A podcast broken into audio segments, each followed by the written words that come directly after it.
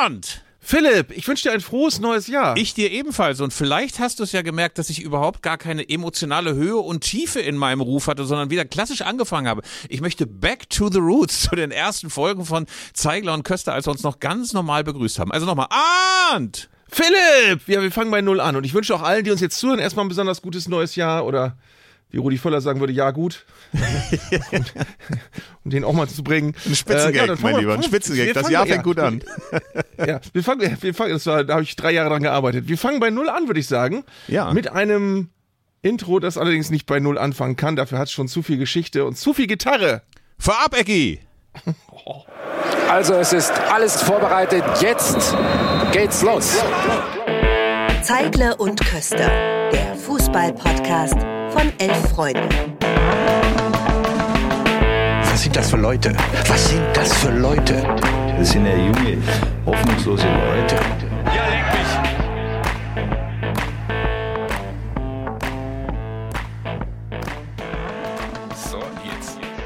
So, Philipp, jetzt sind wir also im Jahr 2024 angekommen. Wir haben in der letzten Folge des letzten Jahres ein bisschen ähm, äh, zurückgeblickt. Jetzt äh, finde ich, nutzen wir das heute mal, um auszublicken, was 2024 auf uns wartet. Wie sieht's denn da aus? Was äh, ist für dich so das Erste, was dir auffällt, einfällt, umfällt? Das allererste ist natürlich die geänderte Abseitsregel. Ah, du bist ja so ein Regelfuchs. Du bist ja einer, der auch was mit einer fluiden 5, einer abkippenden 6 und einem Deckungsschatten anfangen kann. Also, äh, Arsene Wenger hat es ursprünglich vorgeschlagen, der ja sonst sehr, sehr viel wirres Zeug geredet hat und der in meiner Achtung auch ein kleines bisschen gesunken ist, seitdem er sich da als Markenbotschafter für Katar verdingt hat äh, vor der WM äh, im letzten Jahr. Äh, und da äh, hat der jetzt vorgeschlagen, dass man beim Abseits nicht mehr, nicht mehr an der kalibrierten Linie gucken soll, dass irgendein Körperteil bereits über der Linie ist, sondern es zählt jetzt, wenn ich das richtig verstanden habe, das Körperteil, was noch irgendwie im guten Bereich ist. Kannst du mir das nochmal erklären? Ich habe es nicht verstanden. Ja, das soll zumindest getestet werden, ob sich dann bewährt. Äh, und das wird natürlich auch den Fußball wieder massiv verändern. Also es ist jetzt äh, unerheblich, ob der Kopf des Stürmers schon quasi im Abseits ist, solange der Fuß noch auf einer Höhe ist mit dem mit einem anderen Körperteil des, des, des vorletzten Spielers des Gegners. Äh, das führt natürlich dazu. Also wie gesagt, es soll erstmal getestet werden. Es ist jetzt nicht so, dass uns das sofort jetzt ereilt, aber es war ein Vorschlag aus dem letzten Sommer und es ist die Ankündigung. In diesem Jahr will das IFAB das testen, wie sich's bewährt. Und ähm, das verändert natürlich das komplette Stürmerspiel, weil wenn du dich als Stürmer an der Abseitslinie bewegst, musstest du bislang gucken, dass du mit keinem Körperteil über diese imaginäre Linie rüberkommst. Mittlerweile darfst du mit dem ganzen Körper komplett im Abseits stehen, solange du den Arm nach hinten streckst und deine Fingerspitze noch irgendwie auf Höhe der Nase des Gegners ist, wenn ich das richtig verstanden habe. Das wird natürlich das äh, Spiel komplett verändern wieder. Ich finde die Vorstellung sehr, sehr schön, dass alle dann ganz, ganz schief gehen, wie so eine Hypotenuse von so einem gleichschenkligen Ja. Dreieck. Also der Kopf ist ganz, ganz weit hinten, die Füße sind möglicherweise ganz weit vorne. Also ein bisschen wie John Cleese in Ministry of Silly Walks. Also ähm, die Frage ist natürlich nur, ob es die Gerechtigkeit, äh, also das Empfinden der Zuschauer, dass es gerechter zugeht auf dem Spielfeld, so wahnsinnig verbessert, weil der Streitpunkt, wo diese Linie gezogen wird, in welcher Form sie gezogen wird, ob die viel zu breit ist, viel zu dünn ist oder ob es möglicherweise gar nicht genug Bildrate gibt, um das ordentlich feststellen zu können, das wird ja bleiben, oder? Also deswegen, wenn die Leute nicht weniger streiten. Soll aber zugunsten des Stürmers angeblich sein, die Regel. Also es soll Ah. mal gucken. Ich hab glaub keine nicht Ahnung. dran, ich glaub Und- nicht dran. Und äh, das iPad will die Einführung von Zeitstrafen testen. Das finde ich wiederum ganz geil. Zehn Minuten einfach mal raus, anstatt. Ich habe ja manchmal wirklich das Empfinden, ein Torwart macht irgendeinen Unfug und kriegt sofort die rote Karte. Oder ein Abwehrspieler, Mats Hummels oder wer auch immer, grätscht mal einen weg. Den einfach mal zehn Minuten rauszuschicken, anstatt immer gleich jemanden so zu dezimieren, dass er dann eigentlich keine Chance mehr hat im Spiel. Das ist mir bei diesem Spiel Dortmund gegen Leipzig so krass aufgefallen, dass diese eine Aktion eigentlich das komplette Spiel entschieden hat. Finde ich super, wenn man einfach mal jemanden zehn Minuten, man kann das ja auch noch ein bisschen skalieren. 40 Minuten raus. Auch sehr schön. Dann darf er Ja. ab der 50. wieder rein, Aber- wenn er zehn Minuten gefault hat. Also grundsätzlich das Instrument fände ich auch gut. Du musst natürlich ganz klar definieren, okay, ab wann denn dann Zeitstrafe? Ist eine Zeitstrafe dann mehr als eine gelbe Karte, weniger als eine gelb-rote? Also kommt das so zwischen gelber und gelb-roter Karte? Oder ist es anstelle der gelb-roten Karte, dass du dann zehn Minuten runter musst? Oder ist es anstelle der gelben Karte?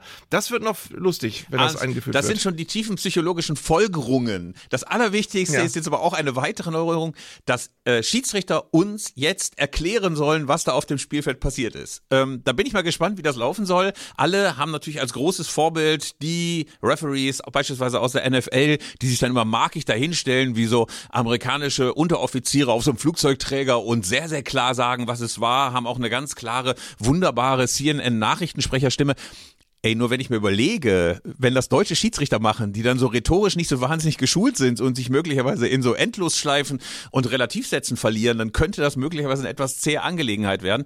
Wir haben das, glaube ich, bei der Frauen-WM schon gesehen. Da wurde das ja so ein bisschen mhm. erprobt, dass sie das erklärt haben. Ich sag mal so, da waren jetzt nicht nur rhetorische Glanzlichter dabei. Nee. Und vor allen Dingen werden wir ja auch immer mal wieder Unstimmigkeiten haben, die auch dadurch, dass sie erklärt werden, nicht besser werden, sondern vielleicht sogar schlechter. Also wenn der, wenn der Schiedsrichter erklärt, ja, der VAR hat das so und so gesehen und du hast es als Schiedsrichter äh, äh, möglicherweise nochmal selbst anders gesehen und die Zuschauer haben es nochmal wieder anders gesehen, dann nützt ja auch eine Erklärung vom Schiedsrichter nichts. Also, äh, oder nimm diesen klassischen Fall, den wir zuletzt öfter mal hatten, dass plötzlich nicht genug Kameras in Köln verfügbar waren, um eine Szene zu klären. Da musst du als Schiedsrichter sagen, ja, wir haben, äh, haben wir so gesehen. Also viel genauer können wir es auch nicht sagen, aber wir glauben, das ist richtig. Also das, äh, ich, ich glaube, es klingt immer nach so einem Ideal mehr Kommunikation und mehr Transparenz. Es klingt immer erstmal total gut.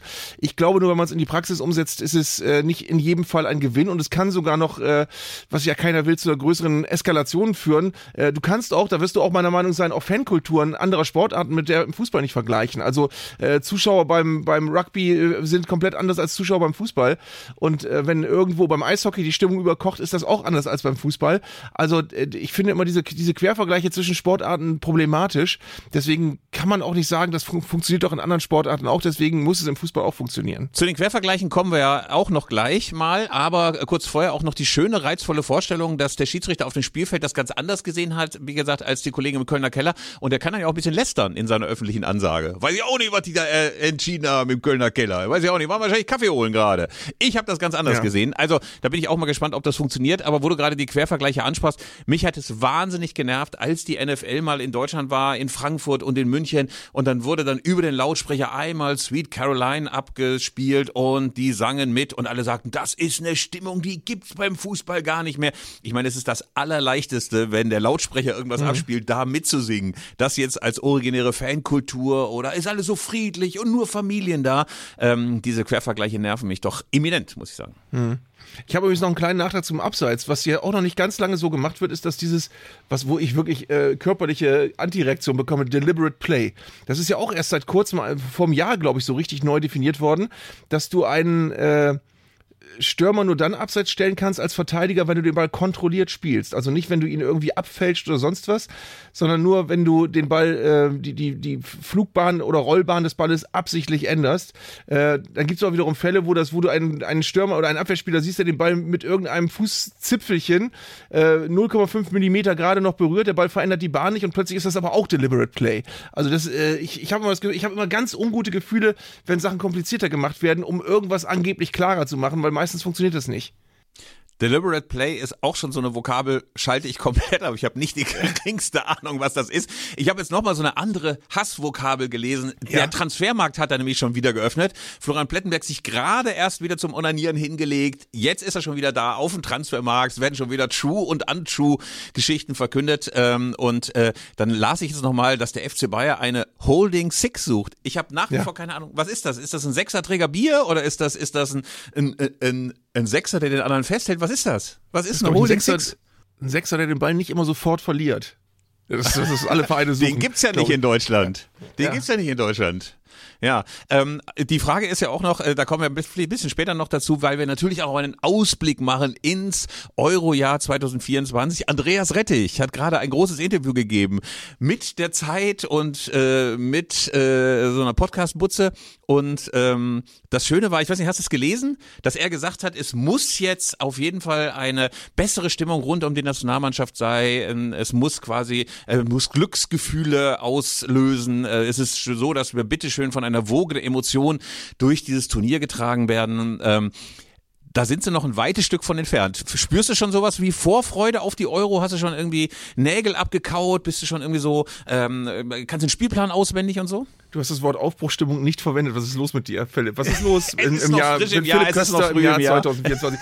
Ja, es ist äh, nein, alles anders. Ich, ich, es ist alles wieder auf Null, Arndt. Ich habe ich hab aber wirklich ein bisschen schon die Vorstellung, dass ich mich ein wenig mehr auf diese Euro freuen würde, als auf die letzte WM unter Hansi Flick äh, in Katar. Also ich glaube, das wird ein, es, es, hat die Chance, ein gutes Turnier zu werden, auch aus deutscher Sicht. Und das allein sollte äh, uns ein bisschen entspannt sein lassen und äh, nicht, nicht allzu sehr mit geballter Faust in der Hosentasche in dieses Turnier gehen und schon vorher darauf warten, dass es sowieso alles wieder schief geht. Ich äh, habe auch schon wieder Angst vor dem Tag der Kaderverkündung, weil ja dann wieder alle möglichen Leute sich melden und sagen, ah, mit dem Kader spätestens in der Vorrunde Schluss. Äh, das kommt ja eigentlich immer. Aber mal gucken. Ja, ich äh, warte auch immer noch darauf, dass dann die große, große Rückholaktion endlich verkündet wird. Es gibt ja immer mal wieder jetzt so die Auguren, die versuchen, in den Reaktionen von Toni Kroos oder von Nagelsmann ein bisschen was reinzulesen, ob der quasi schon auf der ähm, Reise von Madrid nach Frankfurt in die Fleckschneise ist. Ähm, Konsequenterweise müsste, wie gesagt, André Schürle auch noch zurückgeholt werden. Ähm, Mats Hummels ist ja schon dabei. Möglicherweise auch nochmal der eine oder andere.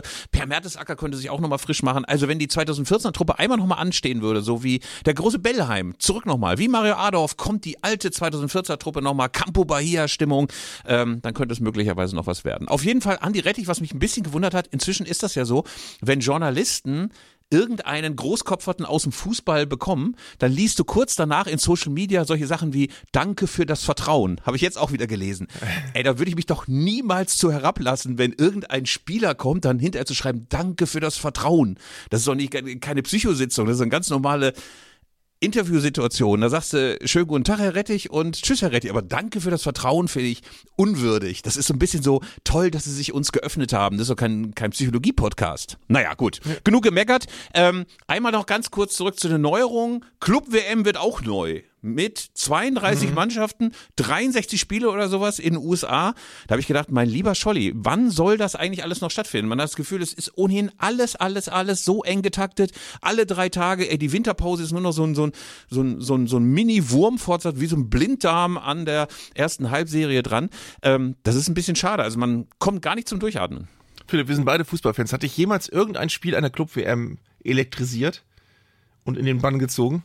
Hey, ich weiß, dass ich hinterher mal so in der Rückblicksphase äh, mal diese früheren Interkontinentalcups ganz geil fand, wo sich so Europäer und Südamerikaner aufs Messer befehdet haben. Das muss in den 70ern gewesen sein. Da fuhren die Europäer immer rüber, wurden in einer Weise zusammengetreten, wie sie heute nur noch irgendwie mit dem Strafgesetzbuch geregelt worden wäre. Ähm, das muss ganz reizvoll gewesen sein. Aber jetzt so ähm, Weltpokalsieger Bayern, Weltpokalsieger Dortmund, also das hat mich jetzt auch nicht aus dem Sattel gehoben früher. Was, also es, es ist nicht, es ist jetzt keine Sache, auf die ich mich fanatisch freue im Jahr 2024. Nein, definitiv nicht. Was ich dich mal fragen muss, hast du früher auch als Methadon immer äh, das Hallenmasters konsumiert? Also mir fehlt's ja wirklich, mir fehlt echt ein bisschen Hallenfuß. Ich weiß, dass das zum Schluss gruselig war. Also ich kann mich an die letzten Jahre 2000, 2001 erinnern, wo auch alle dachten, ey, was will man noch damit? Aber es gab mal ja. so eine Hochzeit in den 90ern, da fand ich Hallenfußball so geil mit äh, Katerstimmung kam man am Samstagmorgen vor die Glotze, dann lief es im DSF oder sonst wo.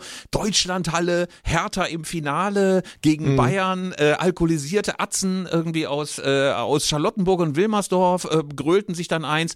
Ähm, großartig. Hallmasters fand ich spektakulär gut. Fand ich früher auch. Ich äh, kann mich auch noch erinnern, du hast äh, Berliner Deutschlandhalle gesagt, das war das ganz große Turnier. Es ging über zwei Tage mit, ja. mit äh, ne? und, und da waren wirklich richtige Stars am, am, am Werk und dann eben auch immer ein paar internationale Mannschaften. Das war dann auch immer spannend anzuschauen. Und das waren ja immer alles so einzelne Turniere, die nichts miteinander zu tun hatten, auch nach unterschiedlichen Regeln. Teilweise durftest du von hinten drauf nageln, teilweise erst auf der Mittellinie, teilweise gab es eine Bande hinterm Tor, teilweise gab es da Tor aus, also alles ganz seltsam. Das war im Übrigen einer der, der, der äh, wichtigen Moves beim Hallenfußball, dass du irgendwann die Bande Bande hinterm Tor eingeführt hast. Ich kann, das, kann mich noch an Hallenturniere erinnern, wo der Ball da immer einfach ins Ausgegangen ist. Das war für den Spielfluss nicht gut.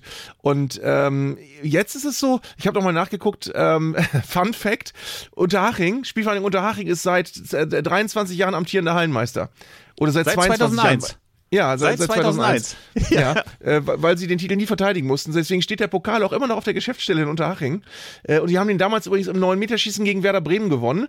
Und ich habe da nochmal mich ein bisschen durchgelesen. Äh, es sind aber, äh, Unterhaching hat deswegen gewonnen, weil sie als einzige Mannschaft, äh, von Lorenz Günther Köster trainiert übrigens, äh, mit ihrer Stammformation angetreten sind. Und alle anderen äh, Bundesligisten mit Ersatzspielern. Unter anderem wird hier ein, ein verzweifelter Autogrammjäger zitiert von diesem Endturnier, äh, der sich etwas darüber beklagt, dass die prominentesten Spieler der Bayern, Thorsten Fink und Wies Giesinger waren, die auf dem, auf dem Rasen standen, auf dem Hallenrasen.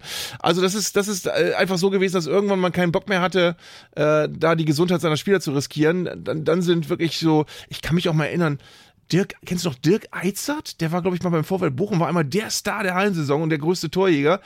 Hieß der Eitzert? Muss ich nochmal, ich, ich google das gleich mal. Also es kamen dann so, so Stars, die sonst nie ein Bundesligaspiel gemacht haben, die aber in, in der Halle reüssiert haben ohne Ende. Ähm, ich mag die Atmosphäre. Deswegen musst du mir, lieber Arndt, du musst Ja. mir jetzt auch mal die Frage beantworten. Was haben Frank Schmöller, Rivas Arveladze, Wladimir Butt, Wlodimir Smolarek und Robson Ponte gemeinsam? Nicht googeln, ich sehe dich auf deine Tastatur gucken. Also erstens, Dirk Eizert ist richtig, hat damals beim VfL Bochum gespielt. Das haben die alle gemeinsam. Meine Güte. Sternzeichen Sie waren alle? Torschützenkönige beim Hallenmasters. Oh, okay. Sag noch mal. Schmöller, Aveladze, Butt, Smolarek und Robson Ponte. Schmeller ist doch jetzt äh, Interimstrainer bei München 60, ne? Glaube ich. Ja. Glaube ich auch, glaube ich auch. Auf jeden Fall äh, waren die, glaube ich, haben ein bisschen die Chance genutzt, dann eben im Winter sich mal so ein bisschen ins äh, Herzen der Zuschauer, in die Herzen der Zuschauer zu spielen. Und ähm, es gab ja auch so herrliche Ignoranz zum Schluss. Also gerade als das dann so das Interesse nachließ und dann, äh, früher war es ja teilweise auch so, dass gerade in den Hochzeiten der 90er äh, 22.000 Tickets zur Verfügung waren. Das war dann, glaube ich, mal in der Westfalenhalle in Dortmund und wie gesagt auch mal in Berlin.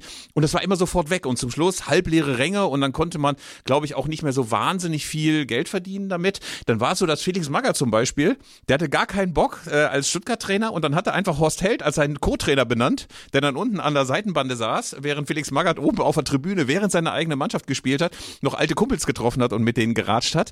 Äh, war es nicht auch so, dass Gladbachs Guido hieß der, nicht Guido, Guido Lanzard wurde doch Ja. irgendwann, glaube ich, gegen Kräuter Fürth äh, ähm, äh, wegen Ma Marihuana-Genusses irgendwie, glaube ich, ähm, Also Kräuter konfisziert oder, der, oder nachher aufgeführt und Kräuter Fürth wurde dann Hallenmastersieger. Kräuter Fürth ist der vorletzte Sieger, genau, vor Unterhaching. Die letzten beiden Sieger waren Unterhaching und Kräuter Fürth. Und danach haben sie dann anscheinend gesagt, okay, jetzt können wir es auch lassen. Rekordhallenmaster-Sieger ist übrigens Borussia Dortmund. Und Viermal. Rekordteilnehmer Werder Bremen. Ja, okay. Und äh, Mit erster 13 Sieger war der Teilnahmen. Ihr wart immer dabei. Ihr wart immer dabei. 13 Teilnahmen. Ich bin sehr beeindruckt von Werder Bremen.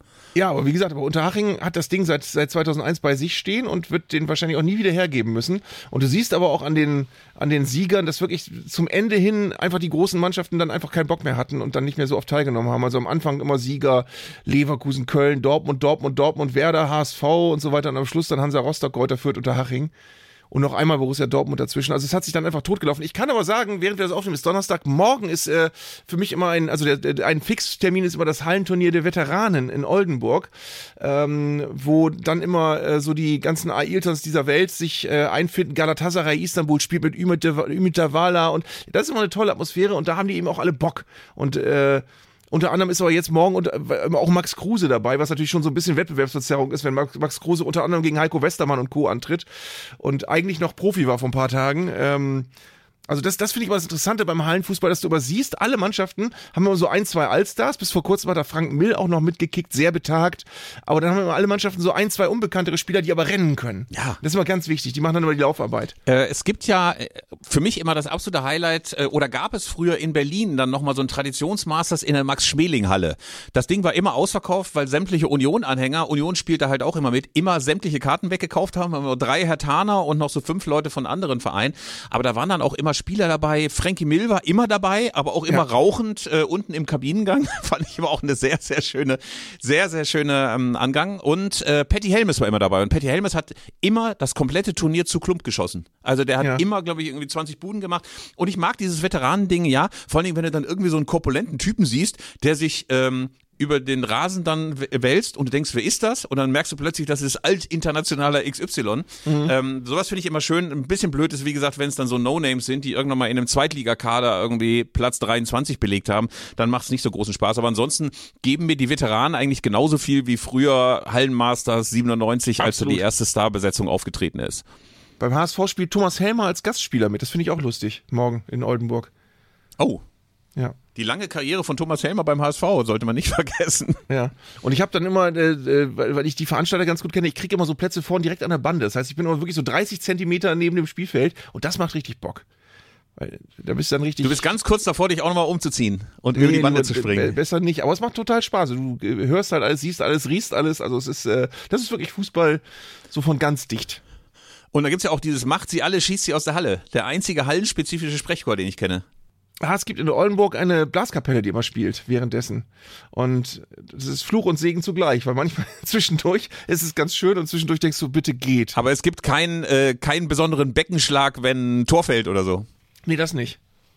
Naja. Aber es gibt in Nun Oldenburg gut. einen Sprecher, das ist, der, das ist der, der Stadionsprecher vom, vom VfB Oldenburg, der klingt wie Dieter Thomas Heck. Das ist immer etwas strange.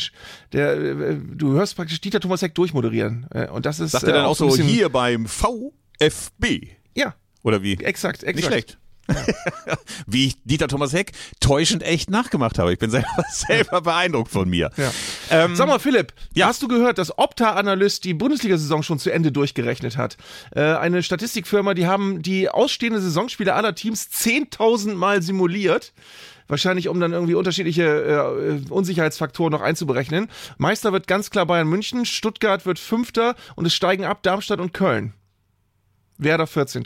Na, das ist jetzt nichts, was den Ruhepuls so wahnsinnig hochjagt. Was ist mit Leverkusen, dem eigentlich angestammten neuen Meister? Ich glaube Zweiter, das wird hier nicht genau aufgeführt. Hier werden nicht alle Mannschaften aufgeführt. Es steht nur, dass am Ende Bayern wieder oben ist. Also ein bisschen spannender fände ich ja, wenn die so Elfter würden. Ja. Sowas fände ich schön. Aber guck mal, das ist doch, da, da zweifle ich auch wieder an solchen Statistikfirmen. Firmen. Äh, Bayern Meisterwahrscheinlichkeit 70 Prozent, nachdem sie jetzt gerade hinter Bayer Leverkusen stehen und noch ein paar Punkte aufzuholen haben.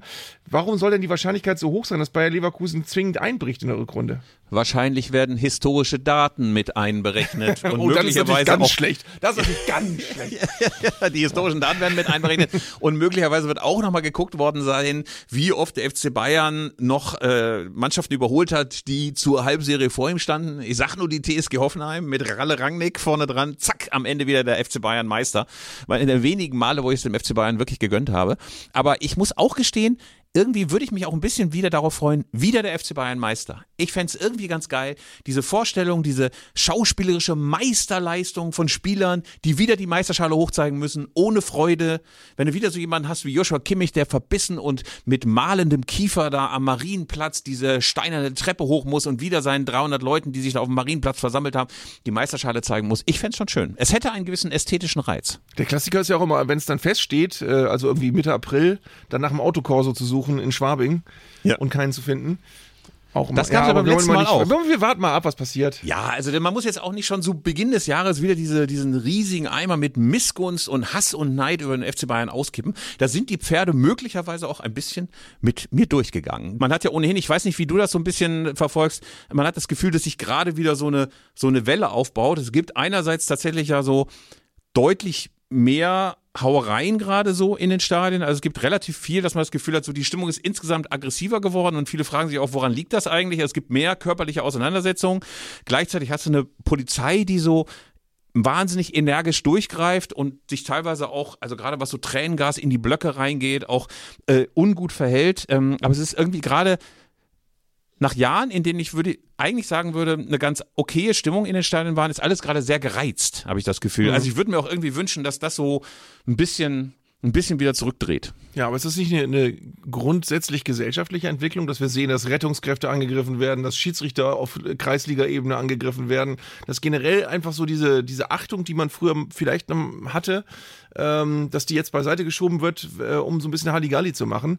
Äh, ich finde auch übrigens immer wieder interessant, gehört vielleicht nicht ganz hierher, aber ein bisschen dann doch, wie sehr auch Leute Anlässe brauchen, um, sie, um sich dann daneben benehmen zu können. Zum Beispiel, wenn gegnerischer Stürmer schießt Tor, jubelt aus Versehen vor dem falschen Fanblock. Wo, wie viele Leute dann sagen, okay, der hat jetzt vor unserem Fanblock gejubelt, jetzt darf ich durchdrehen, jetzt hau ich mal, aber jetzt, jetzt springe ich aufs Spielfeld. Ähm, also das wird dann immer so als, als Anlass genommen zu sagen, jetzt kann ich mal so richtig alles auf links ziehen. Ähm, das ist so ein bisschen, ähm, hat sich so ein bisschen eingeschlichen. Da hast du komplett recht, dass das jetzt eigentlich allgegenwärtig ist, dass man immer ein bisschen Angst haben muss, okay, wenn jetzt noch was passiert, drehen die durch. Ja, also ich ähm, glaube, dass ganz prinzipiell so eine so eine so eine Stimmung ist, die äh, wahnsinnig schnell auf der Zinne ist. Also ähm, finde ich auch so bei sämtlichen Diskussionen, wir haben ja schon öfter mal drüber gesprochen, was so bei Social Media angeht, dass die Leute wahnsinnig erbarmungslos sofort urteilen. Also man hat das Gefühl, wenn den Leuten irgendwas nicht passt, wird auch zum Beispiel in Zuschriften, die wir bekommen, manchmal so harsch formuliert.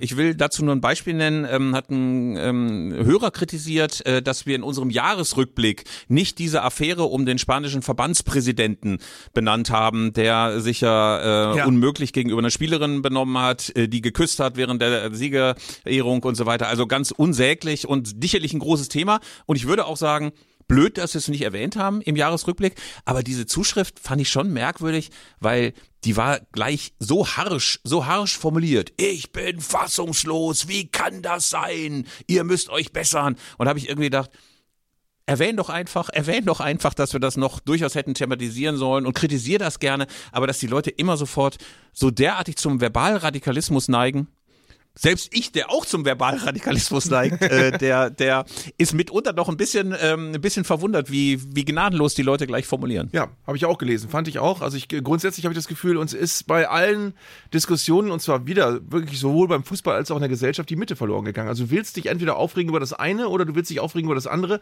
aber du stehst nie in der Mitte und sagst, ich gucke mir das mal an und bilde mir dann irgendwann ein Urteil. Sondern das ist so eine, diese Empörungskultur ist auch im Fußball leider so ein bisschen eingezogen und das ist nicht gut. Das tut dem Fußball eigentlich nicht gut. Definitiv. Um das auch nochmal wieder, ja, dieses wunderbare endlich, Wort, endlich. dieses wunderbare Wort äh, definitiv nochmal zu benutzen. Äh, kurz über Borussia Dortmund müssen wir reden. Dort gab es wirklich personelle Veränderungen. Man dachte möglicherweise Terzic rausgeworfen, möglicherweise wird auch Kehl demissioniert. Nein, es gibt zwei neue Gesichter und zwar äh, Sven Bender ist einerseits da und Nuri Schein. Sie werden als Co-Trainer anstelle von Armin Reutershahn äh, ja, den Terzic zugeordnet als Assistenztrainer dein erster Impuls, als du das dachtest? Das sind jetzt quasi schon die beiden, die zukünftig mal als Trainer angelernt werden und demnächst übernehmen oder was dachtest du? Ja, ich habe mich dran erinnert, Nuri Scheins letzter Verein in Deutschland war ja Werder Bremen. Der kam ja hier noch, äh, bevor er dann nochmal in die Türkei gewechselt ist, hat er hier nochmal ähm, ein bisschen gespielt und ich weiß, dass ich mich total gefreut habe, als plötzlich Nuri Schein im Werder-Trikot hier rumlief ähm, und, und alle meine Freunde haben gesagt, geil, Nuri Schein auf einmal und er hat dann wirklich äh, gar nicht so viel spielerisch beitragen können äh, auf seine alten Tage. Also er hat ganz okay gespielt, aber hat keine Glanz Glanzlichter mehr gesetzt, aber du hast gemerkt, dass das ein unglaublich guter Typ ist, der, der auch dem, der Kabine gut tut, dem, dem Rest der Mannschaft, den jüngeren Spielern, der hat bei Real Madrid gespielt ähm, und der, der hat einfach einen Horizont, ist ein sehr schlauer, sehr reflektierter Typ, ähm, äh, sehr guter Diplomat auch in Situationen gewesen, wo es mal hart auf hart kam. Also es ist ein Typ, der als Charakter ein großer Gewinn für jeden Verein ist, glaube ich. Und ich denke mal, das ist auch einer der Gründe, weshalb er bei Borussia Dortmund jetzt eine Rolle spielen soll. Ja, das letzte große Ereignis, wo Nuri Schein ein bisschen in die Schlagzeilen kam, war ja eine Art Bodyguard-Aktion. Da war er Coach von Antalyaspor und da gab es dieses Spiel gegen Fenerbahce, wo Antalyaspor sehr, sehr unglücklich verloren hat und durch möglicherweise auch die eine oder andere merkwürdige Schiedsrichterentscheidung und hinterher waren alle Antalyaspor-Spieler auf der Zinne und wollten alle auf den Schiedsrichter zu und Nuri Sahin hat sich schützend vor ihn gestellt, hat wirklich alle Spieler weggeschickt. Der eine bekam dann noch von seinen Spielern die gelbe Karte, worauf Nuri Sahin total ausrastete gegenüber dem Spieler und sagte, seid ihr total verrückt, jetzt haut endlich ab. Äh, und alle dachten, ja, das ist mal ein richtig, richtig, richtig guter Einsatz. Selbst Manuel Gräfe, der über alles was zu motzen hatte, sagte hinterher, gute Sache von Nuri Sahin, äh, dass der sich da vorgestellt hat. Vielleicht ist das ja ähm, im BVB-Training auch so, ne? Dass sie mhm. der sich sofort an die Wäsche wollen, seine Kollegen, und Nuri Sahin sagt, Freunde, mach meinen Kumpel nicht an. Ähm, und schön finde ich auch, dass Sven Bender so wieder ein bisschen aus der Versenkung äh, aufgetaucht ist. Der war ja Jugendtrainer beim DFB, wo ich ja auch so Sachen gehört habe, die ich auch ganz lustig fand. Dieser DFB-Campus hat doch so ohne Ende Kohle gekostet. Ohne Ende Kohle. Äh, aber Sven und Lars Bender, die ja beide in diesen U-Mannschaften Trainer waren, die wurden wohl zwischendurch, habe ich nur gehört, kann auch Tratsch sein, haben, äh, wurden so gebeten, mal auf Geld zu verzichten. Also könnt mhm. ihr mal so ein ganz kleines bisschen beim Gehalt runtergehen, wir müssen ja sparen und so weiter. Und gleichzeitig hast du da halt beim DFB-Campus alles vom Allerfeinsten feinsten goldene Löffel, gläserne Decken und so weiter und so fort. Ähm, aber ich muss halt gestehen, dass ich mit Sven Bender keine besondere Aktion verbinde. Das Schlimme ist, ich muss, ich, ich muss, jetzt, muss jetzt von Sven Bender nah, nahtlos auf Lars Bender kommen, die aber auch beide quasi eine Person sind. Ähm, ich habe mal, ich mag, ich stehe ja total ganz altmodisch auf Spieler, denen du anmerkst, die haben eine gute Erziehung genossen, die haben äh, einen sehr weiten Horizont, die interessieren sich nicht nur für Fußball. Und ich war mal in Zell am See im Mannschaftshotel von Bayer Leverkusen. Und ähm, da sind dann Lars Bender und Jonathan Tarr beide zu mir gekommen und haben ein total nettes, offenes, freundliches Gespräch mit mir führen wollen unbedingt und haben sich, äh, äh haben sich äh, vorgestellt, was natürlich Quatsch gewesen wäre.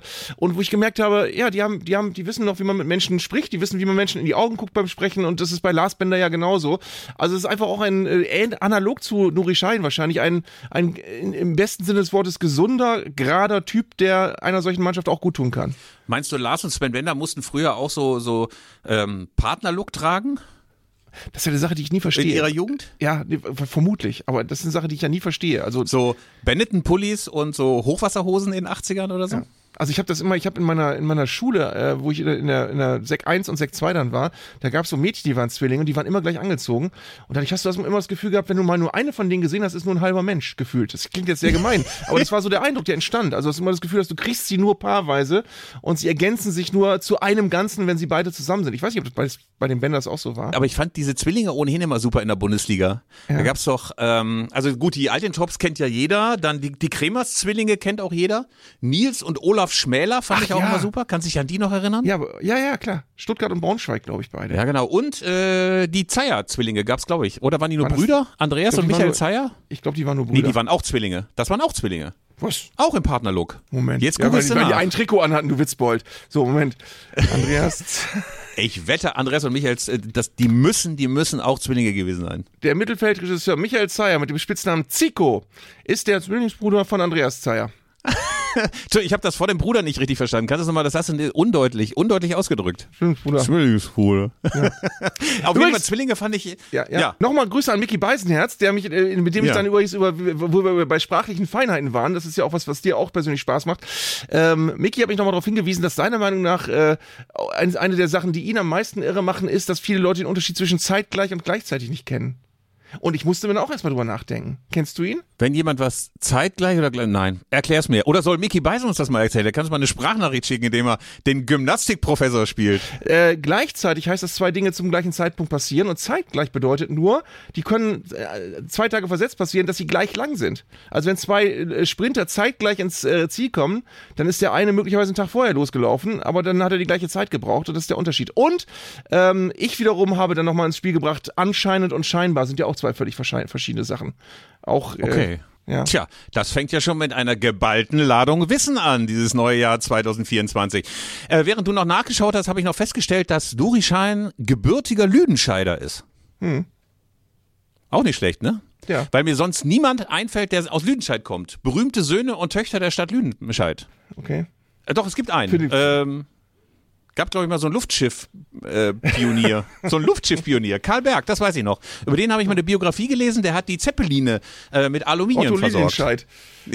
ja, ja, Otto Lüdenscheid. Nein, aber der hat ähm, auch ein kleiner historischer Funfact, äh, die Zeppeline mit Aluminium versorgt. Unter anderem natürlich auch die Hindenburg später. Puff, über Lakehorst explodiert. Ja. Wollen wir mal Pom Timmerenke reinholen? Äh, Wir haben diesmal, finde ich, äh, sage ich mal als alter Printmann, sehr viele gute Leserzuschriften bekommen. Äh, Wirklich richtig gute Anstöße. Äh, Pom, äh, bist du da? Ja. Moin, na klar. Frohes neues Jahr euch. Ja, auch so. Ja, frohes Also neues erstens, Jahr. wir haben eine ganz wichtige Richtigstellung zu machen. Wir haben ein neues Intro bekommen, etwas zu spät für die letzte Sendung, was wir aber unbedingt hören sollten. Und wir haben ähm, thematisch mehrere sehr schöne Dinge bekommen. Ich dachte gerade, du wolltest meinen Namen richtig stellen, aber da warte ich noch drauf. Okay. Ich bitte dich. Das geht jetzt ein Jahr lang so und dann äh, moderieren wir den Gag grußlos ab. Okay, alles klar. Fangen wir erstmal mit äh, Feedback an zum großen Jahresrückblick. Da gab es nämlich einiges, einiges.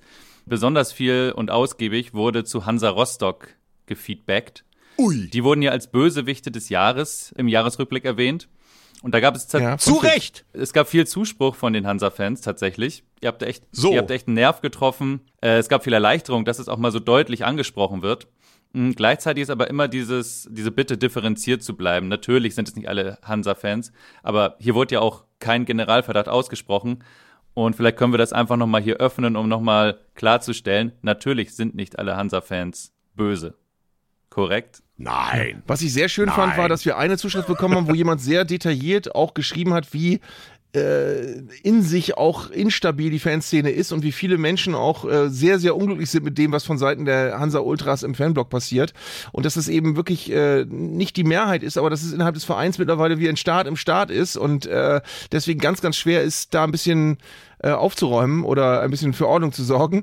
Ähm, und das ist, das ist eine Sache, die muss man, glaube ich, wirklich dann auch immer wieder äh, im Hinterkopf haben, wenn man sich über äh, irgendwelche äh, Kurvenshows und Transparente der Ultras, die sehr holzköpfig rüberkommen, also die Transparente, die Ultras dann manchmal auch, ähm, wenn man sich über die aufregt, dann muss man wissen, es gibt einen sehr großen Teil anderes, anders tickender Hansa-Fans, die das Ganze mit genauso viel Unbehagen sehen wie wir. So. Und gleichzeitig muss man natürlich auch sagen, Du hast große Fankurven, natürlich hast du unendlich viele Leute mit unterschiedlichen Meinungen ähm, und nicht jeder, der auch möglicherweise so eine komische Choreografie mit äh, quasi über den Block zieht, ist jetzt automatisch auch der, der sagt, genauso hätte ich das auch gemacht. Klar ist aber auch, dass ein bisschen schade ist, dass die große Diskussion, die man darüber führen sollte, wie sich das eigentlich in Rostock entwickelt hat, dass die noch zu führen ist. Lieber Pom, dann haben wir noch weitere Themen, unter anderem ja zu unseren musikalischen Darbietungen, die wir in der letzten, in der Jahresrückblicksfolge ausgespielt haben. Yes. Wie gesagt, es gibt einerseits eine wunderbare Mixtur nochmal aus dem Intro und weiteren Äußerungen aus unserem Podcast. Vorher müssen wir aber auch noch was zu einem Tasten- nee, zu einem Seiteninstrument richtigstellen, denn wir haben den Urheber eines der Musikstücke falsch benannt. Ja, auf jeden Fall müssen wir das richtigstellen. Das wunderbare Intro mit der Guseng das hat nicht Stefan Frank. Die Guseng. ja, genau, die Guseng. Die hat nicht Stefan Frank gespielt. Er hat es nur eingesendet. Es war nämlich seine Freundin Shin Tang, die uns mit diesem Intro bereichert hat. Wir danken herzlich. Ja, vielen, vielen Dank. Und wir danken auch Christian Moritz, der war ein bisschen spät dran. Nach äh, Tore Schluss hat er noch äh, schnell unter dem Rolltor ein Intro durchgeschmissen. Wir nehmen es jetzt aber gern mit rein. Ja, ganz toll. Aufwendiges Bild irgendwie, ne? Für, für ein, ein, einfach ein weiteres Intro. Ähm, genau, er hat aber, er ist die Extrameile gegangen. Er hat nicht einfach das Lied nur interpretiert, sondern er hat äh, sich die Mühe gemacht, noch mehr im Stile des Intros äh, Fußballfloskeln, berühmte Zitate rauszusuchen und hat äh, mehrere Instrumente eingesetzt und seinen ganz eigenen Remix oder seine ganz eigene Version unseres Intros angefertigt. Und das hören wir uns jetzt mal an. Was sind das für Leute? Was sind das für Leute? Philipp! So einen Scheiß, den kann ich nicht mehr hören. Wechsel den Beruf, ist besser. Gesehen hast du das? Reüssiert. Gesehen hast du das? Reüssiert. Gesehen hast du, das ist doch Absag. Und dann wird man enttäuscht, Woche für Woche in dieser Art. Ja, sorry, das ist nicht meine Welt. Aber, aber diesen Scheiß, der da immer gelabert wird. Wir sollten sich alle mal wirklich mal Gedanken machen, ob wir in der Zukunft so weitermachen können. Abend, Philipp! Tja, was hast du nun, Philipp? Ich bin beeindruckt und ich glaube, David Getter wird sich wahrscheinlich schon die Rechte gesichert haben und das Ding läuft jetzt in Ibiza, auf Menorca und Mallorca hoch und runter in den Partyhochburgen. Wir danken dir ganz herzlich, lieber Christian, und wir können das ja verknüpfen mit einem Aufruf an alle weiteren mixturbegabten Hörer und Leser natürlich, sage ich auch als ebenfalls alter Printmann. Also wenn ihr noch andere Mixes habt, wenn ihr noch Ideen habt, wie ihr das Intro weiter verfremden könnt, wie ihr es möglicherweise unhörbar machen könnt oder möglicherweise noch partytauglicher, dann sendet uns das doch gerne. Wir senden es immer wieder gerne ein, zumal uns das eine kleine Sprechpause ermöglicht. Mhm.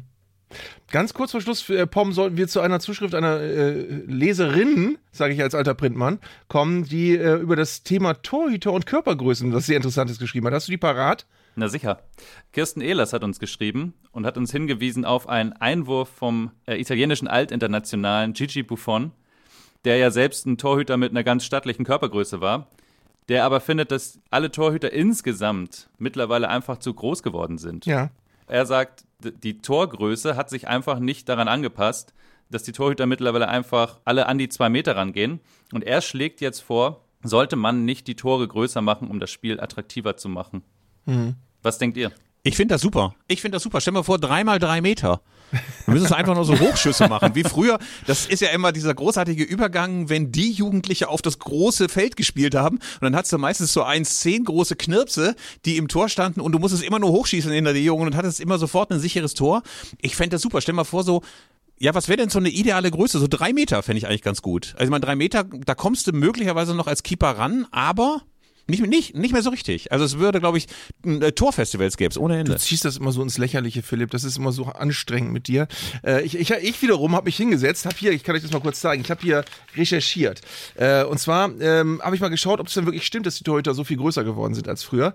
Und ich habe mal die Stammtorhüter von vor 50 Jahren mir angeguckt, wie groß die waren und mit den aktuellen verglichen und das Ergebnis ist eine Bombe.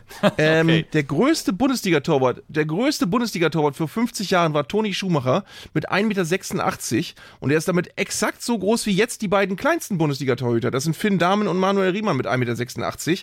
Äh, es gab damals keinen einzigen Torwart, der 1,90 erreicht hat. Mittlerweile gibt es kaum Torhüter unter 1,90. Es gab aber damals sogar mehrere Torhüter, die 1,72, 1,77, 1,79 waren, 1,77 Flieger Heinze noch, damals VfB Stuttgart und MSV Duisburg. Äh, Lind Linders vom MSV Duisburg 1,77, Oberhausen Scheid 1,72. Du hast jetzt Radetzky 1,92, Neuer 1,93, Nübel 1,93, Blasich 1,93, Kobel 1,95. Also das ist schon eine komplett andere Gemengelage, die sich da auf der Torlinie jetzt darstellt. Und deswegen äh, ist der Gedanke, diese Maße des Tores, die ja seit, seit über 100 Jahren gelten, ähm, wirklich mal angleichen zu müssen eigentlich. Weil ansonsten äh, hast du ein, eine ganz andere anatomische Gesamtsituation als vor 50 Jahren. Weißt du, was ich übrigens ganz, ganz schlimm finde? Wir können gleich weiter über die Torhüter reden. Ja. Früher war das ja so, in unserer Jugend, lieber Arndt, als es hieß vor 50 Jahren, da war das noch mit amerikanisch besetzter Sektor und kurz nach dem Krieg. Vor 50 Jahren, das sind heute die 70er. Ja. Schrecklich. Ja. Ja, das ist ja furchtbar, das ist ja furchtbar. Aber ansonsten ist natürlich die Frage, wenn die Ernährung so viel besser ist und du überhaupt vielleicht jetzt Keeper ohnehin nur noch ausbildest oder die es nur noch schaffen, wenn sie dann mindestens 1,88 groß sind. Aber wie würde man es denn dann, wenn man es jetzt nicht ins Lächerliche zieht, wie ich das immer gerne mache, wie groß kann man es denn dann machen? 2,60 und Das breiter können doch bestimmt 8 Meter Mathematiker ausrechnen, wenn, wenn wir jetzt alle Durchschnittsgrößen großer Torhüter nehmen oder der Bundesliga-Torhüter und wir, wir sehen, okay, die sind im Schnitt 8 Zentimeter größer als vor 50 Jahren. Dann kannst du doch bestimmt mit einer mathematischen, mit einem Dreisatz, kannst du doch bestimmt ausrechnen, wie groß das Tor dann werden müsste, um ungefähr die gleichen Proportionen zu haben, für die Stürmer ähm, das Tor zu treffen. Ich habe aber noch ein Gegenargument, das ich einbringen möchte. Und zwar müssten wir dann ja unterschiedliche Größen haben bei Männern und bei Frauen. Und wie machst du es dann? Musst du dann immer extra Frauentore heranschleppen? Da war ja sogar zwischendurch mal die Frage, ob man die Tore nicht eventuell sogar kleiner macht, weil die möglicherweise Proportionen haben, die äh, es dann ein bisschen schwierig machen, gerade in den Ecken so abzutauchen. Ja. Was macht man dann, lieber Arndt? Ja, ich habe ein anderes Problem. Ich, ich finde ja, das ist nach wie vor äh, auch ein Thema, was uns beschäftigt hat. Äh, die, die, die Stürmer sind natürlich auch, die schießen besser als vor 50 oder vor 60 Jahren und die Bälle fliegen anders. Also du hast ja auch dadurch jetzt wiederum bessere Voraussetzungen für die Stürmer. Das heißt, es hat sich beides verändert. Die Torhüter haben ein etwas kleineres Tor in der Relation und die Stürmer können ein bisschen besser schießen und vielleicht gleicht sich das dann wieder aus. Also, wir halten mal fest, Gigi Buffon Fragende, hat eine, Fra ein ja, leerer, fragender Blick bei Philipp. Ja, ich, ich, ich finde es kompliziert. Ich finde es kompliziert. Also äh, auf den allerersten Blick würde man sagen, ach mal so 10 Zentimeter größer links und rechts und breiter, gar nicht so schlecht. Vielleicht könnte man ja auch zwei Torhüter. Man macht das ganze Tor 10 Meter breit, aber zwei Torhüter, die sich absprechen müssen. Weißt du, wer der aktuell größte Bundesliga-Torwart ist? Fun Fact. Ähm, Manuel Neuer mit 1,93, wie du es eben erwähnt hast. Nein, Philipp, das Nee, stimmt Kohn nicht. Kohn Castils. Mit? 1,97. 1,97. 1,97. Oh. Ja. Und äh, vor 50 Jahren war der größte, wie gesagt, äh, Toni Schumacher 1,86, der zweitgrößte Nickbohr 1,85 und Manfred Müller, Wuppertaler SV. Und äh, Pauli von Hannover 96 auch 1,85. Und Bernd Franke, Eintracht Braunschweig 1,84. Aber damit wären sie jetzt alle im unteren Bereich. Gut, also wir halten mal fest, dieser Vorschlag ist möglicherweise noch ein bisschen unausgegoren, wie möglicherweise sich auch nach der Testphase nochmal ergeben wird, dass die Abseitsregelung von Arsene Wenger, nachdem man inzwischen eine Hand oder den Kopf oder möglicherweise das Bimmelchen noch bereits im Abseits haben kann, wenn nur eine andere Hand oder ein anderer Fuß noch irgendwie im erlaubten Bereich sind, vielleicht erweist sich das ja möglicherweise auch als unpraktikabel. Übrigens, ich habe ja vor Weihnachten nochmal verkündet, dass sich möglicherweise beim Videobeweis mal was tut, dass sich die DFL und der DFB endlich ermannen, gemeinsam mal zu beschließen, dass man diesen Videobeweis irgendwie reformiert. Pustekuchen. Man hat das Gefühl, das ist wieder einmal versackt und versandet. Äh, Es fehlt der Mut, sich mal so wirklich damit auseinanderzusetzen. Und ich vermute mal, dass dieses ganze Elend immer weitergehen wird. Also wir werden auch in der zweiten Halbserie ohne Ende Stoff haben, uns, um, um, um uns aufzuregen. Ähm, die Frage ist so ein bisschen, haben wir noch andere Themen, die uns dann im ersten Halbjahr beschäftigen werden? Ich habe ja bei Instagram mal ein bisschen rumgefragt unter unseren Hörern, was sie sich so wünschen für das Fußballjahr 2024. Sehr viel unrealistisches Zeug, ähm, ähm, wie beispielsweise ein- Wiedereinführung des Hallenmasters, deswegen kam ich auch drauf. Äh, viele wünschen sich natürlich Leverkusen als Meister, erstaunlicherweise. Ähm, da scheinen einige auch ihre Abscheu vor dem Werksclub doch abgelegt zu haben, einfach nur wegen der Aussicht, dass dann der FC Bayern eben nicht Meister wird. Äh, viele wünschen sich äh, Aufstieg von Dynamo Dresden, was jetzt auch nicht so unwahrscheinlich ist. Und natürlich sehr, sehr viel Partikularinteressen kam so per, per Direktmessage rein. Äh, äh, Klassenerhalt Arminia Bielefeld, äh, Klassenerhalt Werder Bremen, Klassenerhalt, was weiß ich nicht alles. Aber es waren nicht so richtig abstruse Sachen dabei. Und keiner, fand ich erstaunlich, hat sich irgendwie den EM-Titel für die deutsche Nationalelf gewünscht. Andreas Rettich hat übrigens gesagt, es gibt keine Doku. Oh. Es wird keine Doku geben über die Nationalelf, weil keiner der großen Streaming-Dienste wollte der Nationalmannschaft zusichern, dass sie so äh, Szenen rausschneiden können. Also wenn sie merken, hier Graugänse, äh, kommt Nagelsmann jetzt doch nochmal mit an, mit einem Nils Holgersson-Clip, äh, dass das dann rausgeschnitten werden kann, wenn irgendjemand verächtlich gemacht wird. Tja.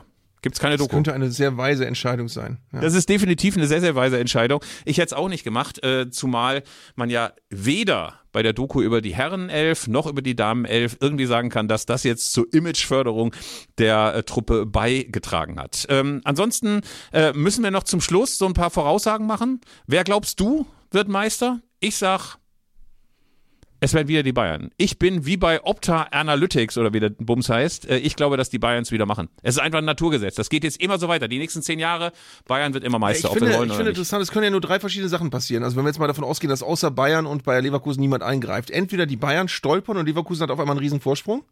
Dann ist in, in München total Feuer unterm Dach. Oder aber Bayer Leverkusen kackt ab, dann äh, kommt äh, die, die, das, die große Revival, das große Revival des Wortes Vizekusen und dann ist äh, schon im Ende März klar, dass die Bayern es wieder machen. Oder aber wir haben plötzlich eine Situation, in der beide nicht schwächeln und in der wir im äh, Anfang April, Mitte April, Ende April merken, es ist immer noch spannend. Wie geil ist das denn? Und das ist das, was ich mir wünsche äh, und was ich auch gar nicht für so aussichtslos halte.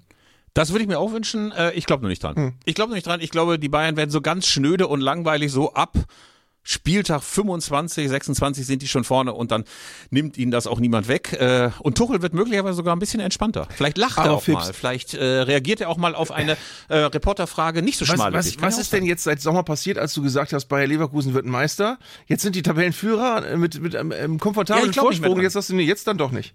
Was ist denn da los bei Nee, dir? Ich, das ist so ein, äh, ich, ich, ich habe das Gefühl, es ist- also die Großwetterlage hat sich Ach verändert. so. Die Großwetterlage. Jetzt diese ganzen Diskussionen, Xabi Alonso, gab es jetzt so Nachrichten, ja, Bayern will ihn und man kann sich irgendwie vorstellen, trotzdem Ancelotti bei Real Madrid verlängert hat, dass sie den doch noch rauswerfen. Ich glaube, das ist jetzt schon so eine melancholische Abschiedssaison und ich glaube, das geht dann irgendwie so ganz klassisch fußballgesetzmäßig irgendwie bergab. Mhm. Ich habe kein gutes Gefühl mehr. Ich weiß auch nicht, woher das kommt. Das ist einfach nur ein klassisches Schmerbauchgefühl, Mhm. würde ich sagen.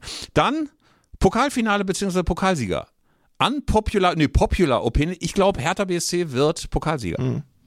Okay. Jetzt, jetzt, Du jetzt. reagierst skeptisch. Ich sag aber, es ist viel. ein Riss im Kontinuum. Ja. Es war ja früher so, dass Dieter Höhnes auf Jahreshauptversammlungen von Hertha BSC immer für einen verlässlichen Lacher sorgte und zum Schluss hat er das selber auch ein bisschen als Running Gag gemacht, indem er sagte, wir wollen im Pokal was erreichen und dann bog sich immer der ganze Saal vor Lachen, weil alle wussten, Hertha verkackt im Pokal. Jetzt aber Viertelfinale gegen den ersten FC Kaiserslautern. Wir nehmen mal an, wir nehmen mal an, die gewinnen das glücklich, sind im Halbfinale und dann ist alles möglich, mein Lieber. Mhm. Und dann ist das möglicherweise auch eben sich nicht selbst erfüllende Fußballgeschichte. Also ich könnte es mir vorstellen. Du glaubst hingegen, DFB-Pokalsieger wird, Doppelpunkt? Betretenes Schweigen. Habe ich mir jetzt so, viel, so viele Gedanken noch nicht gemacht. Warte mal, ich, ich werde ich werde das jetzt aber schnell für dich entscheiden. Moment. Gehen wir mal auf die FB-Pokal. So, gucken wir uns mal die aktuelle Spielrunde an. St. Pauli, Düsseldorf, Hertha gegen Kaiserslautern, Leverkusen. Leverkusen wird Pokalsieger. Vielleicht auch Saarbrücken. Was hältst du davon? Nee, de deren Reise ist jetzt, glaube ich, zu Ende. Ich glaube, über die ist jetzt so viel Sensationelles erzählt worden, deren Reise ist zu Ende. Der. Unterschied, Unterschied zwischen scheinbar und anscheinend ist übrigens, wenn du eine Papiertüte hast, der Himbeeren sind und die sehen aber von außen aus wie Kirschen, dann sagst du, da sind scheinbar Kirschen drin, es sind aber Himbeeren. Wenn du aber durchscheinen sehen kannst, dass da Kirschen drin sind, dann sagst du, das sind anscheinend Kirschen. Äh, also anscheinend heißt, es ist wirklich so, wie es anscheint und scheinbar heißt, es ist nur scheinbar so, aber in Wirklichkeit anders. Gut, um, Etwas laienhaft erklärt, um dann unsere Voraus äh, Voraussagen auch noch ganz zum Schluss äh, abzurunden. Wer steigt denn scheinbar ab? Nee, anscheinend ab. Wer steigt denn anscheinend ab, lieber Arndt? mit sowas muss man sich ja immer sehr ähm, vorsichtig und auch schmallippig um das Mach unseren Kölner Freunden mal Hoffnung. Nee. Mach unseren Kölner Freunden mal Hoffnung. Genau das ist das, was ich mir im Moment gerade nicht vorstellen kann. Ich kann mir nicht vorstellen, wie der 1. FC Köln da jetzt den Deckel drauf kriegen will. Ich würde es mir so sehr wünschen, dass der FC drin bleibt, aber mit der Voraussetzung, mit der Stimmungslage, auch mit der Stimmungslage rund um den Vorstand und äh, Trainersuche und so weiter, das ist alles nicht so nicht so schön. Und äh, du kannst in, der Winterpause auch nicht nachregeln. Dann hast du jetzt irgendwie äh, musst du jetzt junge Spieler bringen die du gar nicht bringen wolltest. Wenn die jetzt äh, reüssieren ist das alles toll. Aber wenn du merkst die sind noch zu grün für die Bundesliga hast du einfach einen ganz ganz ganz dünnen Kader und äh, ich würde es dem FC wünschen, dass er es hinkriegt, aber ich glaube, es ist eine ganz, ganz, ganz miese und schwierige Rückrunde, die die vor sich haben. Wie Bernd Stromberg es in Finsdorf sagte, sieht aus wie ein Sargdeckel, könnte aber ein Sprungbrett sein. ähm, gleichzeitig, gleichzeitig äh, haben wir natürlich auch so andere Mannschaften, wo man auch so, so irgendwie skeptisch ist, denen man allerdings auch mal wünschen würde, dass sie dann doch nochmal in der Liga bleiben. Bei Darmstadt 98, ey, die rackern und kämpfen ja und so weiter und so fort. Und gleichzeitig ist das so eine Mannschaft, die einfach irgendwann, glaube ich, so durchs Rost fallen kann. Bei Heidenheim bin ich mir auch noch nicht so ganz ganz sicher, ob die nicht dann vielleicht mit Verletzten, möglicherweise auch mit ein bisschen Spielpech, wie man heutzutage und das nicht mehr einfach Pech nennt, ähm, könnte ich mir auch noch vorstellen, dass die noch ein bisschen in Schwierigkeiten geraten. Was ich nicht verstehe, ist, Augsburg ist für mich total untot. Das ist wie Robert De Niro in Cup der Angst. Ne? Da haust du immer wieder mit dem Paddel drauf und dann kommt da trotzdem wieder irgendwie äh, das Boot hoch. Ähm, die sind immer da. Augsburg ist total ja. untot. Ist der beste, ja. die beste Zombie-Besetzung, die es gibt. Das charakterisiert sie sehr gut. Heidenheim hat aber übrigens schon zehn Punkte Vorsprung, ne? Also das. Äh, Uiuiuiui, um mit Samson zu reden. Uiuiui. Also das könnte natürlich sein, dass das auch eine Prognose ist, die wir auf jeden Fall gleich wieder einkassieren müssen. Und es steigen ganz, ganz viele Nordclubs auf. Also du wirst sehr, sehr kurze Anreisewege haben. Holstein Kiel steigt auf, St. Pauli und der HSV, sag ich. Ja, also die zweite Liga ist, äh, ist jetzt auch nicht besonders originell, aber es ist eine, eine geile Tabellenspitze dieses Jahr. Und das sage ich jetzt nicht nur als Norddeutscher, sondern du hast auch noch Fortuna Düsseldorf, du hast äh, Kräuter Fürth, die ja auch ein Traditionsverein sind, der äh, einfach auch äh, gute, eine gute Saison spielt und gut arbeitet. Äh, du hast so ein bisschen in Lauerstellung noch Hannover 96, wobei die haben schon sieben Punkte Rückstand, das wird schwer und die Hertha ist ja sogar auch noch mal ein bisschen oben rangekommen. Also das ist eine spannende Tabellenspitze und auch ein spannender Abstiegskampf, äh, bis auf Osnabrück, die wahrscheinlich nicht mehr zu retten sind, aber dann hast du hinten auch Mannschaften wie Schalke, Lautern, Rostock, Braunschweig, Magdeburg. Das ist schon Namen, von Namen her eine, eine schöne Liga einfach. Das ist anscheinend oder scheinbar eine richtig gute Liga und ich fand es auch anscheinend und scheinbar eine sehr, sehr schöne Jahresanfangsfolge mit dir. Wir hoffen natürlich, dass alle unsere Voraussagen in irgendeiner Weise eintreffen und ja. äh, verabschieden uns äh, und freuen uns natürlich, wenn wir nächste Woche zeitgleich, zeitgleich und äh, gleichzeitig dabei sind, äh, dann uns zumindest ein bisschen aufzuwärmen dafür, dass die Liga wieder losgeht, die erste, zweite und dritte und freuen uns auf nächste Woche und dann spielen wir möglicherweise noch mhm. weitere großartige Elf Freunde Zeigler und Köster geremixte Version unserer Anfangsmelodie ein. Natürlich immer mit uns beiden und mit der Gitarre. Also, wir freuen uns und bis nächste Woche. Niki Beisenherz ist schon eine ganz schöne Rotznase manchmal. Das möchte ich mal am Schluss auch nochmal deutlich sagen, Niki. Wirklich. Grüße. Gut, gut, dass du das zu Protokoll gegeben hast. Bis dahin, macht's gut. Tschüssi. Ciao. Das war Zeigler und Köster, der Fußball-Podcast von Elf Freunde. Ihr hörtet eine Produktion im Auftrag der Audio Alliance. Koordiniert hat diese Folge der Kollege Tim Pomerenke. Die Aufnahmeleitung besorgte Jörg Groß-Kraumbach und Sprecherin war Julia Riedhammer. Für das Design des Podcasts war Lukas Niehaus verantwortlich. Die Öffentlichkeitsarbeit lag in den vertrauensvollen Händen von Franziska Schmidt und die Podcasts bei Elf Freunde werden von Luis Richter koordiniert. Am Mikrofon saßen bei Köster und Zeigler, wenig überraschend, Philipp Köster und Arndt Zeigler.